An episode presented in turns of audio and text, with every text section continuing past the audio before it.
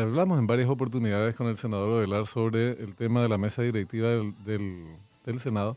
Siempre se mostró muy optimista, inclusive cuando eh, las informaciones que se divulgaban, incluso incluyendo las que nosotros manejábamos, daban una situación bastante más eh, compleja, confusa por lo menos, eh, con respecto a este tema. Pero supongo que desde ayer, que las cosas se aclararon más, se ratificaron, se ratifica en sus convicciones y contentos, alegrías. ¿Qué tal, senador? ¿Cómo estás? Buen día.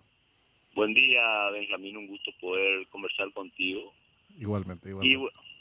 Y, y bueno, hay que, yo siempre quiero ser justo con, con la gente. Y aquí el gran articulador, un extraordinario articulador, ha sido el vicepresidente de la República, Pedro Aliana. Lógicamente, y lógicamente con un gran respaldo del presidente electo.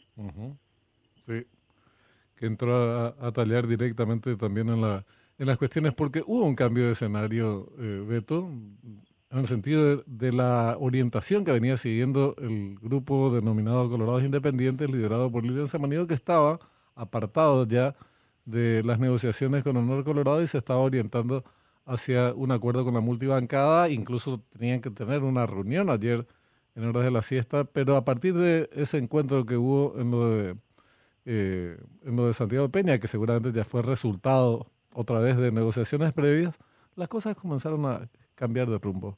Y hoy tenés, tienen los colorados eh, cerrado un acuerdo por lo menos entre 20 de los 23, es un avance muy, muy grande.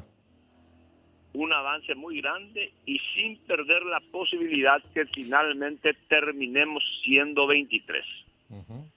El oficio del Colorado muchas veces es eh, no siempre es valorado en su justa dimensión.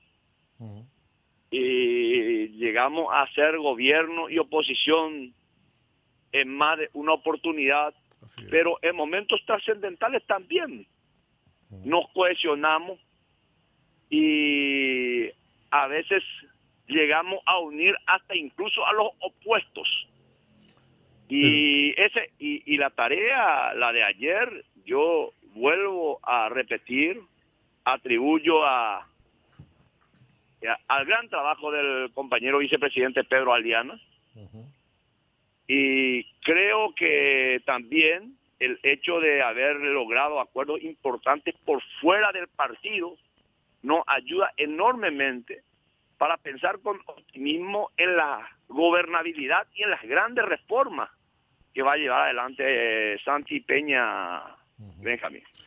No, obviamente esto no, no corresponde que vos lo, lo confirmes, pero eh, también hubo evidentemente, como fruto de ese trabajo insistente de buscar acuerdos con el bloque eh, denominado Colorado Independientes, que fueron migrando algunos de sus miembros hacia Honor Colorado, el sector que iba quedando también dijo, negociemos ahora porque después no vamos a tener más capacidad negociadora. Eh, eso también seguramente influyó y, fue determinante. Pero ahora entre ustedes seguramente tienen un, un nivel de, de, diálogo que no, no es conveniente que hagan énfasis en, en, ese tipo de cuestiones, ¿verdad? Así eh, mismo, interpretar perfectamente bien la coyuntura. Vos sabés que el tema del Partido Colorado, seguir el tema del Partido Colorado es, es clave porque es seguir el tema del poder político. En la historia política del Paraguay de los últimos 75 años, ¿verdad? Y en particular de este, este tema de la etapa democrática. Y hay algo que a muchos cuesta, y me incluyo en determinado momento, aunque me siento un tipo que está muy abocado a eso, a eso en particular, cuando parece que todos los caminos están cerrados y ya das por cerrado. No está cerrado. Siempre ah. hay algunas sorpresitas, ¿verdad? que no forman parte del, del cálculo político, ni en voz científico y cosas por el estilo. No, no. ¿Eh? Vos sabés que yo le suelo hacer comentario muy parecido al que vos estás haciendo con una colega tuya, a quien aprecio muchísimo, a Mina Feliciángel. Yo le digo, vos sos una periodista coloradóloga. Sí, sí, sí, sí. Porque sabe interpretar muy bien muchas veces eh, los códigos de los colorados que muchos de tus otros colegas eh, no logran entender con precisión. Y estos acuerdos a los que muchas veces se arriba en circunstancias como esta, yo creo que en gran medida también se debe al oficio de poder que tiene el partido. Sí, sí, sin duda, sin duda. Inclusive vos sabés que para, y esto se traslada a distintos ámbitos, hasta el comportamiento electoral de los colorados en las pasadas elecciones, en el marco de unos ataques fenomenales, fenomenales, como nunca. Pero yo soy de lo, yo soy de lo que habla todo, Benjamín. Sí. Eh, y, muchos quieren entrevistarme, yo sea el año duda como nunca ante el grupo Bierzi y el grupo Sucolillo jugaron un partido a favor de un candidato, a favor de Efraín. Sí, así es. Y el resultado les fue ahí a la vista ya tenemos. Sabes que hablando de esto, de estos grupos, el, libreto que desempolvaron, ya ya escuchamos esta musiquita en otras oportunidades.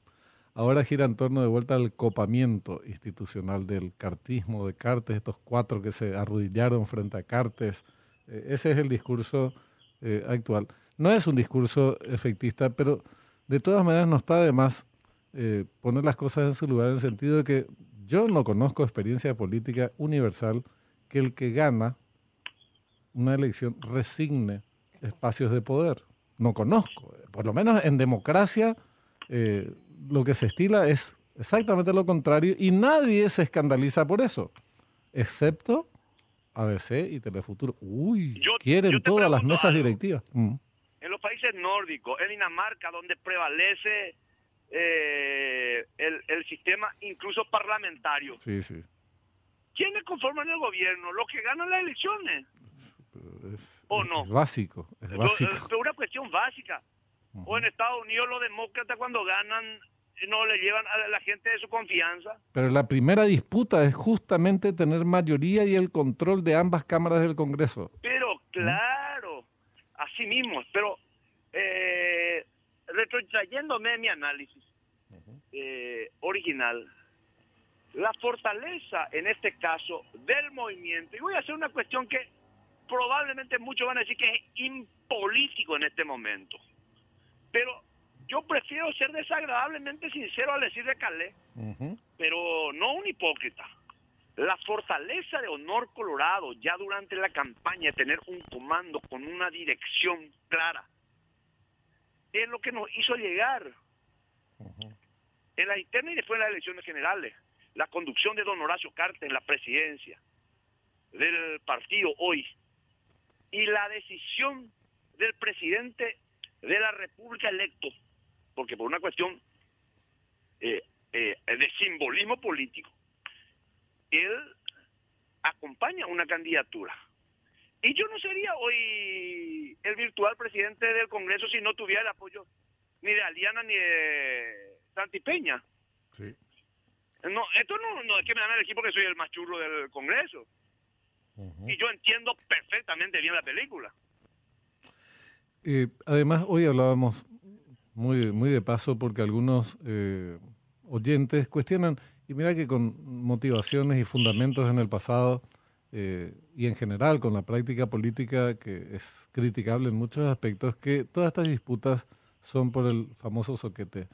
Y, nosotros le respondíamos que esto está presente muchas veces en las actividades políticas, los cargos y cosas por el estilo, pero que en lo que respecta a las mesas directivas del Congreso, en el inicio del mandato de un nuevo gobierno, en circunstancias económicas y sociales que no son precisamente las mejores, es crucial para el gobierno tener esa mayoría y ejercer esa mayoría en el Congreso para que los planes que pretenda desarrollar se desarrollen.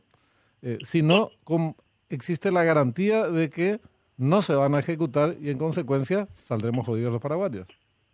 Totalmente de acuerdo. Hoy el presidente de la República debe llevar adelante a partir del primer día de gobierno sus agendas, o sea, o sea, su agenda de reformas más importantes. Y en el primer año debe aprovechar esa etapa que se le denomina de luna de miel donde existe una gran coincidencia aún incluso con referentes de la oposición para llevar los grandes proyectos al Congreso. Y es lógico que el Ejecutivo busque a alguien de su confianza, porque creo que ese es, o sea, eh, hoy por hoy, ese es el capital social más importante, la confianza de quien va a poder eh, administrar eh, esos proyectos a partir del Congreso Nacional.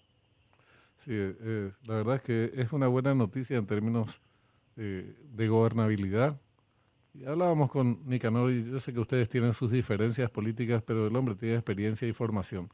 Y decía, el punto de partida, algo que todos vamos a coincidir, de un nuevo gobierno, es la propia gobernabilidad. Pero totalmente de acuerdo. Ocurre que esa es una de las virtudes del Partido Colorado.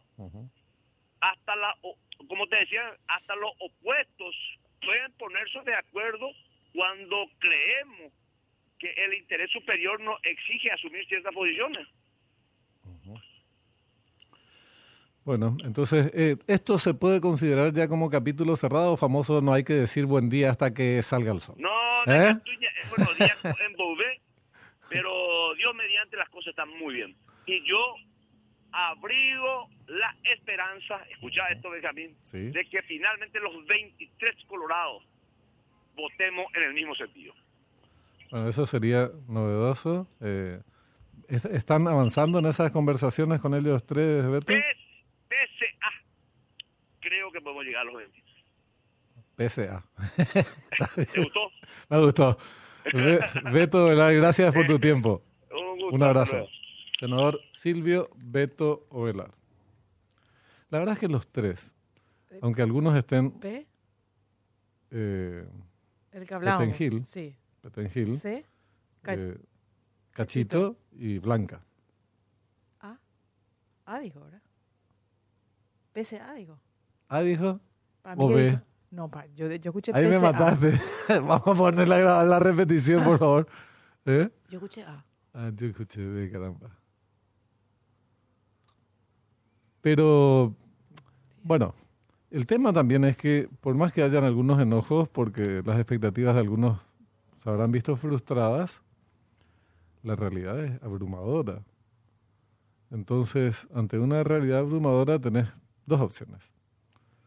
Y sobre todo en